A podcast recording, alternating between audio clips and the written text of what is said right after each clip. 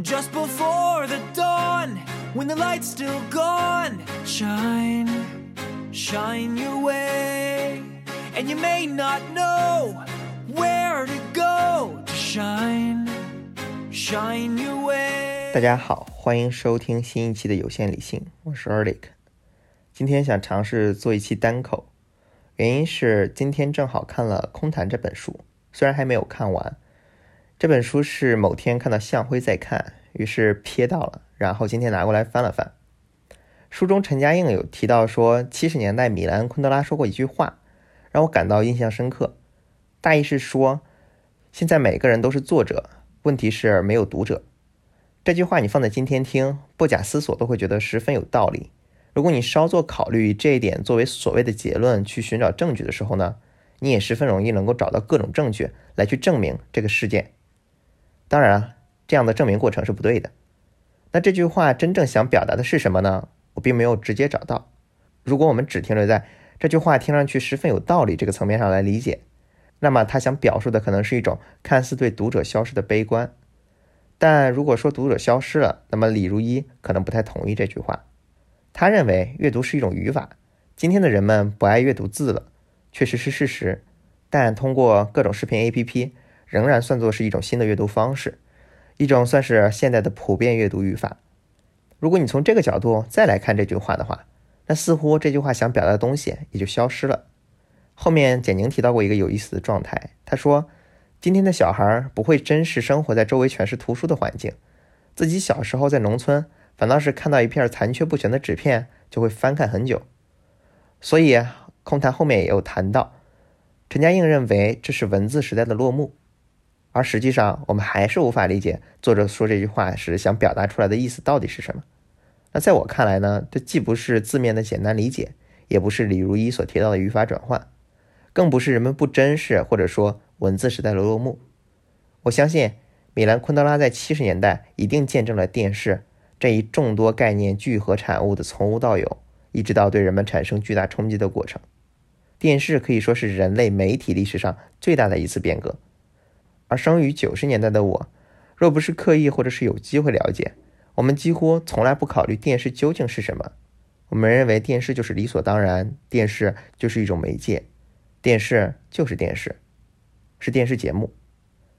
当然，这里提到的电视，并非只是想单纯的表达说人们更喜欢看电视而放弃了读书。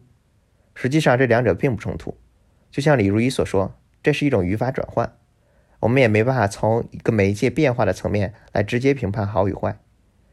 而之所以我想以此为开头，是因为陈嘉映的这句转述让我想起了一个关乎于丰富、浪费、好奇心与兴趣之间的话题。前不久，我看克莱舍基的《认知盈余》这本书时，看到一段话，他说：“资源匮乏要比丰富容易解决，因为当某样东西越来越少时。”人们很容易就会认同它比以前更珍贵，而丰富则不同。丰富意味着我们可以像浪费一切廉价的东西一样去处理此前珍贵的东西。丰富改变了我们曾经习以为常的平衡状态，它让在匮乏中成长的我们迷失方向。当某种资源稀少时，控制该资源的人会觉得资源本身很珍贵，而不会停下来思考。该资源中的价值有多少是由于资源稀缺造成的？引用结束。如果你不十分较真的话，那我相信你可以在这段话中看出来一层含义，就是人们在匮乏环境下长期生存。当这种东西开始变得丰富的时候呢，人们应对丰富的状态就是浪费。初听上去觉得十分不可思议，甚至完全不符合人们的想象，对吧？人们总是在强调稀缺、贫困这样匮乏状态对人们的种种限制，这些，甚至专门有书就在讨论这些，比如稀缺、贫穷的本质等等。稀缺是人们不希望的状态，这当然没错。但一旦丰富了，人就真的会更好吗？就像简宁提到的一样，自己小时候生活在六七十年代农村，对文化媒体相对缺少的这么一个环境下。即使自己发现了一个残缺不全的小纸片，都会认真对待。而在那个时代、那个环境之下，这个人对未来的丰富也一定是存在想象状态的。这种想象状态一定是自己可以浸泡在这种丰富之中。面对稀缺的存在，我同样也会抱有一样的对丰富的一种想象。而今天这种丰富的想象则更加普遍，因为消费还会帮助你扩增对丰富的想象。拥有一台 iPad，你就可以迅速以艺术家、潮流人士、学霸、工作达人的角色带入体验。这就是今天你打开苹果官网 iPad 销售页面能够帮助你实现的这种想象。在这种稀缺状态下，对丰富的想象也并非全部落空，但大部分的时候都没有停留在想象时候那么理想的状态。而这样不符合想象的例子也是同样存在的，比如买前生产力、买后爱奇艺就是最好的实证。你还可以在此联想到更多类似的案例，比如你可能听说过有些一夜暴富的普通人，他们通过赌博或其他今天看上去十分不理性的方式挥霍掉金钱。直到再度回归到普通人甚至更贫穷的状态，而这样的故事大部分的时候都会被一个词带过，叫做“穷人思维”。难道真的是他们有穷人思维吗？那到底什么才是穷人思维？撇开这个话题不说，那我同样再举个例子。对于今天人们看短视频来说，已经非常非常的普遍了。那人们似乎不太能够像以前两个例子一样，能够明显感觉到短视频是存在稀缺的。但即便对于喜欢看短视频的人来说呢，在看完了短视频之后，多多少少都会感受到一些对浪费时间的内疚感和焦虑感。而短视频对人们来说，似乎是一种丰富的存在，充斥大量的内容。而你发现，人们真正使用短视频的方式是什么？他们常常向下滑开一个视频，然后快速看两三秒，然后划开下一个，然后再继续下一个。这不单单是因为短视频在设计上并不存在像传统书籍、电影甚至唱片上一定出现的所谓的简介，因此也无法通过一两分钟快速查看来判断这是否是一个我喜欢的东西。所以看短视频时，你不得不向下滑开一个新视频，然后看两三秒作为一个简介。因此，人们不断的用这两三秒判断喜欢不喜欢后，反复开始下一个两三秒，而这两三秒却都是碎片。人不能用这种两三秒的碎片构成什么连贯的、自我感觉有价值的、有意义的内容，因此也很难有获得感，只觉得看完了发现时间过得飞快，而感觉到有些内疚罢了。无论是买前生产力、买后爱奇艺，还是有钱后的挥霍无度，人们都认为这是一种物不能尽其用的状态，而物不能尽其用，就是在表达一种浪费、可惜的想法。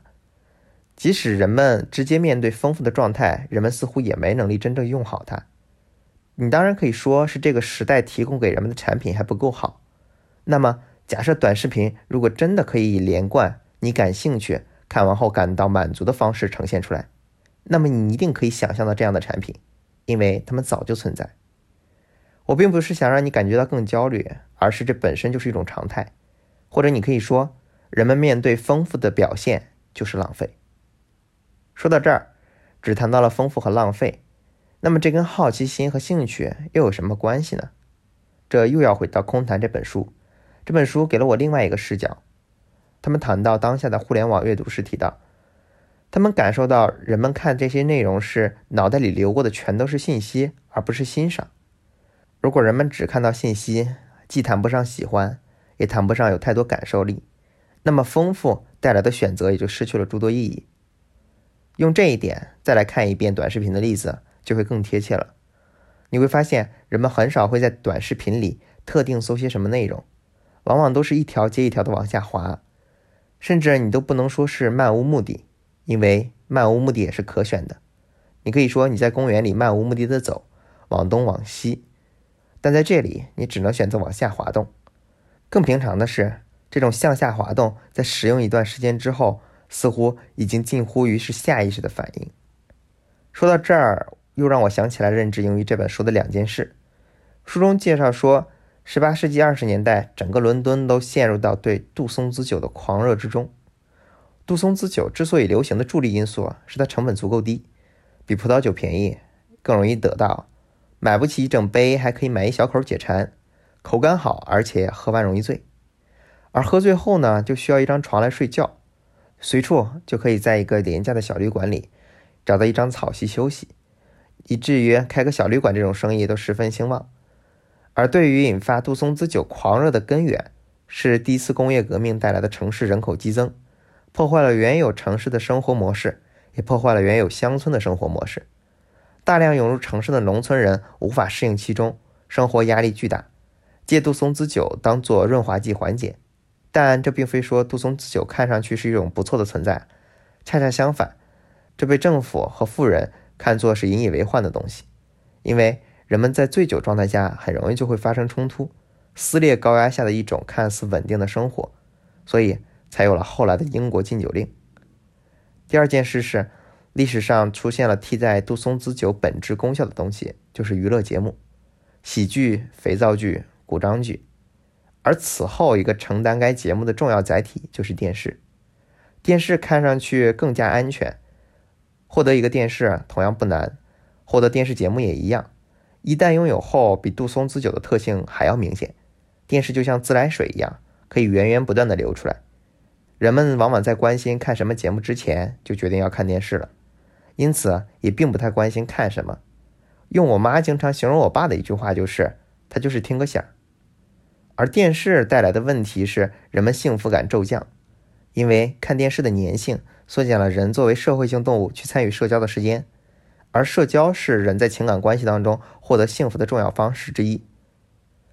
当我们说完这两件事情之后呢，你会发现，今天短视频的一些使用特征。看上去跟杜松子酒和电视有诸多相似的地方，而这个话题也远远超乎了我们今天想要说的丰富、浪费、好奇心和兴趣这些东西。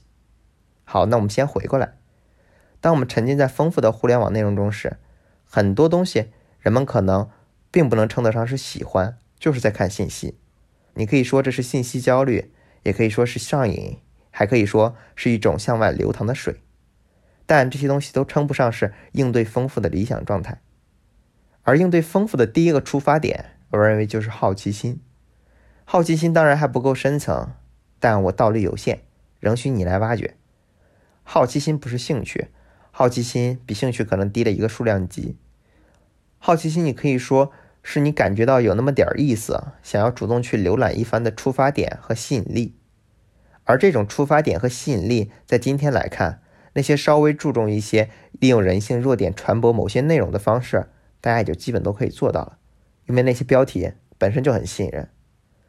如果我们对好奇心能够做到的事给予一点类比的话，那么好奇心能够做到的事就类似于我们前面提到的看简介，因为你有点好奇心，所以你看了很多简介，而这个简介可能似乎还不到足够吸引你去投入大量的时间去看完整本书、整部电影或者。听完整部长片，因此你出于好奇心的吸引，点开了某个文章链接，或者滑向了下一个短视频。但这些都无法避免浪费，也并非是应对丰富的理想状态。但至少你可以坦然的浪费那些丰富但不够让你感觉到有好奇心的东西了。好奇心可以转化为兴趣，而兴趣通常被人们认为是推动人们做事情的理想方式。同样。那么，以兴趣的姿态来面对丰富，似乎比谈不上喜欢、没有感受力的状态要好很多，也同样比好奇心这种蜻蜓点水般的描述看上去更有责任感。但是，兴趣真的能成为应对丰富的理想方式吗？不，我觉得它仍然不能避免浪费，但或许好了不少。今天我们在各种地方都能看到打着你可能感兴趣的旗号来去向你推送各种事情。或许在某种程度上，这确实比我妈形容我爸看电视时听个响这种状态更吸引人一些。但基于兴趣这一点本身就很有趣儿，不是吗？至少在我开始对兴趣这个词有概念时，就迅速从对兴趣是一种浪漫化的、理想化的想象，演变成了政治正确和人们脱口而出用来衡量万物的首要标准之一。而这个转变可能也就不过十年。在我身上，这种对兴趣的滥用也是极为常见的。最近半年多时间里，我几乎没老老实实做过什么工作。而面对我妈的担忧和猜忌，我便用“兴趣不在此”为由来形容之前的工作。而在这种含义之下，与其说十年来对兴趣的转变，不如说是人们对任性的要求。而任性却并非大家普遍愿意接受的状态，任性也同样不是应对丰富的理想方法。兴趣的背后还需要有个东西来做支撑，那就是时间。而时间是排他的。当我说兴趣之所以是更好的应对丰富的方法的时候，是说，如果你兴趣恰好在此，或许在面对丰富时，才不那么浪费丰富，而其他的该浪费就浪费吧。而如果你意识到那是种浪费，而且感到愧疚的时候，那么请尝试兴趣至此试试看。最后还想说个关于我最近听播客的感受，播客确实越来越多了，或者说越来越丰富了。虽然丰富并非完全指的是好事，并且通常情况下，丰富会拉低平均水平，但丰富的一大优势在于，丰富可以带来更多的多样性，而多样性可以杂交演化，创造出新的东西。